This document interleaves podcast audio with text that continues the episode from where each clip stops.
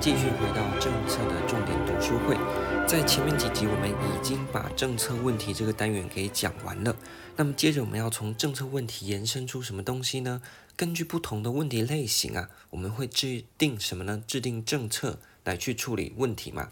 政策就是要处理问题。如果今天我们国家都没有任何的问题，那我们也不需要任何的政策。OK，所以呢，针对不同的问题，我们就可以提出不同的什么呢？政策类型。好，所以呢，在这个笔记上面呢，每一个单元都是环环相扣的。你要这样去学，你的政策呢才会呃连贯哦。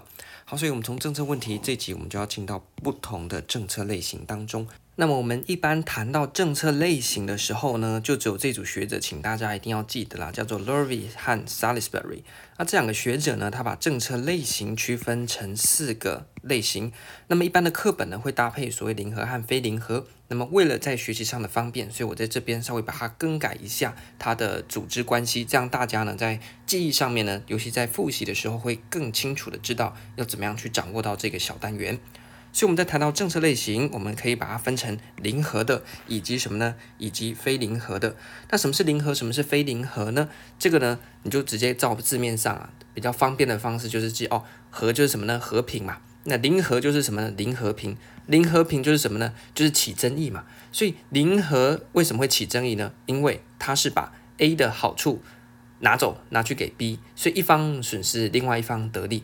那损失的那一方一定不爽嘛，所以这叫做零和啊，就起争议。那非零和，顾名思义就是非起争议嘛，所以呢，就是讲说啊，不会说哦，我把某人的好处拿走拿给 B，而是说呢，B 获得好处的时候呢，A 也没有造成利益上的损失，这就是非零和。所以非零和呢比较不容易吵架了，那零和呢就比较容易起争议。大家先这样记就好。那么在这两个大面向底下呢，又各有两支政策类型。那在零和，也就是会起争议的是哪两种政策类型呢？是管制型的政策，以及呢重分配型的政策。我们先讲个大概啊，管制型顾名思义就是要管理嘛，啊，那用一些法规啊，或者是强制的手段来管理。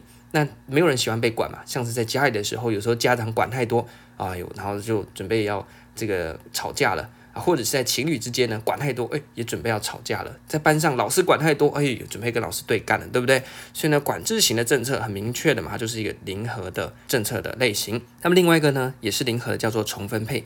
重分配顾名思义就是什么呢？重新分配。所以我原本有十块，好好的，结果你把我的十块抽了五块走，去给那个原本只有一块的人，这样你一定会不爽的嘛。所以重分配型呢，就是讲说，哎，把某一个族群的好处。拿一点走，拿去分给另外一个族群了，那所以这个就会导致呢，一边拿到好处，但是另外一边损失了，那他们就会不爽。所以这两个呢，就是我们讲的零和类型的政策。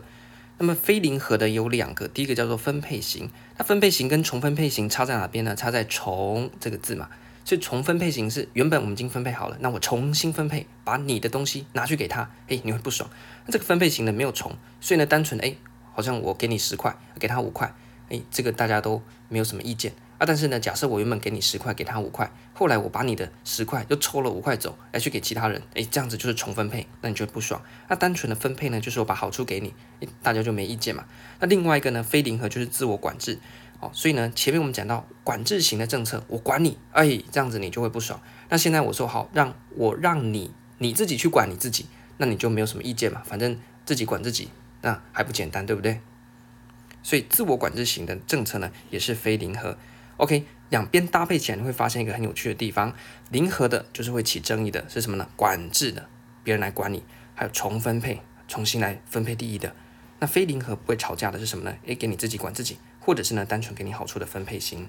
这样子你是不是就非常好记哪四种政策类型的呢？你只要记住一组嘛，零和的会起争议的哦。那另外一组呢，就是把它改一下，原本我管你的，现在让你自己管自己。原本我重新把你分配的，诶，没有，我现在单纯分配，哦，这样子四组呢你就记起来了。那么这一次呢，我们先首先呢来聚焦在零和的这个东西上面。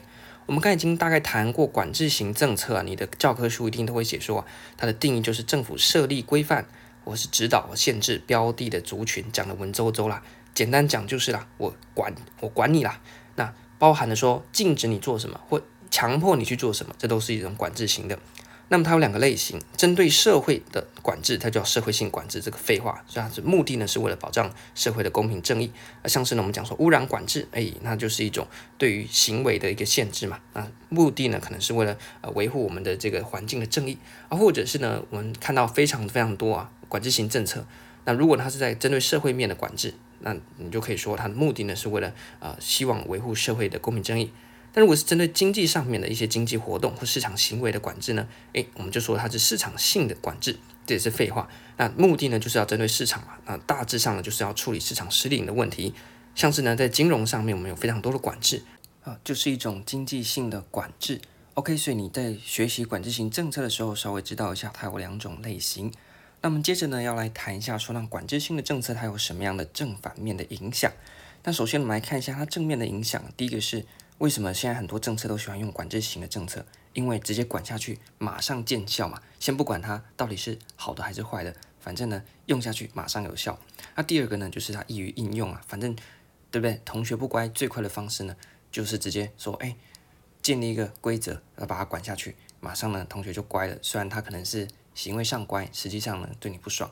那第三个呢，是它呢，主要是用来这个维系秩序用的，像是我们前面谈到，不管是社会面的或是市场面的，它能够啊立即见效，善于运用，并且呢能够来维系我们的社会的一些或是市场的一些秩序，所以在它比较正面的部分呢。但是呢，我们也谈到说，既然它是一个零和的政策类型，你管制一定会很不爽嘛。OK，所以呢，管制型的政策它比较呢被诟病，也就是它负面的影响。第一个就是过度的限制人民自由嘛，那第二个是你直接管下去，效果当然很好，但是你要花多少钱来管呢？像是中国，他们想要用清零的政策，那你看看哦，我们台湾，哎，他们就说，你看台湾啊，疫情大爆发啊，怎么样啦？但是呢，你想想看，假设台湾今天也要维持清零，那我们要花的成本。跟我们目前采取共存策略所花的成本孰高孰低呢？所以管制的成本也需要去考虑。你不能花一大堆钱管下去之后呢，只有获得一点点的成效，那你花那么多的成本，效果就一点点，这样子是不是笨蛋的行为呢？第三个啊，是这个利益的折损哦，因为呢，你用了管制下去，一定会呃影响到一些市场或是一些社会运作嘛，那相对来讲就会牺牲掉一些利益。那最后呢，则是这个保守的心态啊，因为很多呢，其实面对到我们多元的社会问题啊，有不同的解决方式。那你全部都用保守的方式，就是直接去给他做管制，啊，这其实是非常独裁、非常保守、封建的这个想法。那这个呢，也是被诟病的地方。所以以上就是管制型政策它的优点和它可能会被人家诟病的地方啊。那所以呢，我们在谈到说今天呢，我们在进行管制型的政策的时候，一定要重视管制的效益和自由的保障，就是结合这两个地方，因为我们希望能够发挥管制型政策的优点，并且尽量减少它的缺点啊。我们接着延伸一下说，那管制型政策既然有这样的优点和缺点的时候，我们可以谈到，在 re-government 就是重新再造政府的这个风潮底下呢，其实各国的一个趋势是什么呢？还要大肆的管制吗？不要，我们要解除管制 deregulation。因此呢，我们可以看到过去呢，政府啊直接什么都直接管。那最近呢，我们说政府越管越没效率，所以呢，在这个 re-government 的这个情况底下，我们的其实是朝向自由化、民营化和市场化的方向来做发展啊。那么另外一个呢，我们讲到 OECD 国家，就是那些先进开发国家呢，在最近呢也开始进行管制型政策的呃一个升级啊，就是从过去我们单纯使用这些管制的手段，现在呢我们要做管制影响评估。我们讲说，诶，要做一些大工程，要做环境影响评估，评估它对环境可能的冲击。那现在呢，这些 OECD 国家也强调说，我们在做管制型的政策，我们一样要先对管制它所可能产生的影响进行一个评估。那并且呢，从这个管制型的政策呢，逐渐走向哪边呢？走向我们下一集要谈到的自我管制型的政策的类型了。好了，以上呢就是管制型政策它所可以讨论的。因为管制型政策呢，可以说是现在政策的大宗啊，所以在考试的时候呢，也是最爱考它，内容最多，大家呢就自己把它记熟。那另外一个呢，也是零和的，叫做重分配型。我们来看一下它的定义，其实就是我刚刚讲那些啦。那你讲的文绉绉一点呢，就是政府将某一群体的利益或者是义务转嫁到另外一个群体上面，那就是像我们前面讲到的，诶，把有钱人多收一点税，然后拿去补贴给穷人啊，这样子。所以它的好处呢，是可以缩小贫富差距，维护弱势的权益啦。但是它的缺点，也就是它被骂的地方呢，就是利益的减损啊，会导致那些被减损的人呢不开心啊。所以你如果做得不好的话呢，你就容易遇到抗议啊这些状况啊。所以呢，你说想法上面当然很好啊，诶，有钱人拨一点东西拿去分给那个穷人嘛啊，但是呢，你必须要考量到公平性的原则啊，就是不同族群它的背景，你要怎么样去做，能够符合公平。避免了你去被呃那个利益减损的人不开心，然后拿到好处的人呢又觉得说，哎，怎么给这么少？这样子进进退两难的状况呢？那所以重分配型呢，它通常啊是一个高度政治性的东西啊，没有那么容易。像公平性这种抽象，到底怎么去拿捏，对不对？好，那它例子呢，就像是累进税率啊，或是基本工资啊这种。那基本工资怎么会是重分配呢？因为呢，它是要求雇主，哎，你最少要给这些钱哦。然后所以呢，就是让雇主啊去受到一些限制。然后呢，把好处转嫁给谁呢？转嫁给那些劳工，他们就有一个基本的薪资保障。但是对雇主来讲呢，诶，我为什么要多付这么多钱，对不对？尤其是那些恶老板。好了，那所以这个比较小的一个点就是重分配型，大家稍微看一下就行了。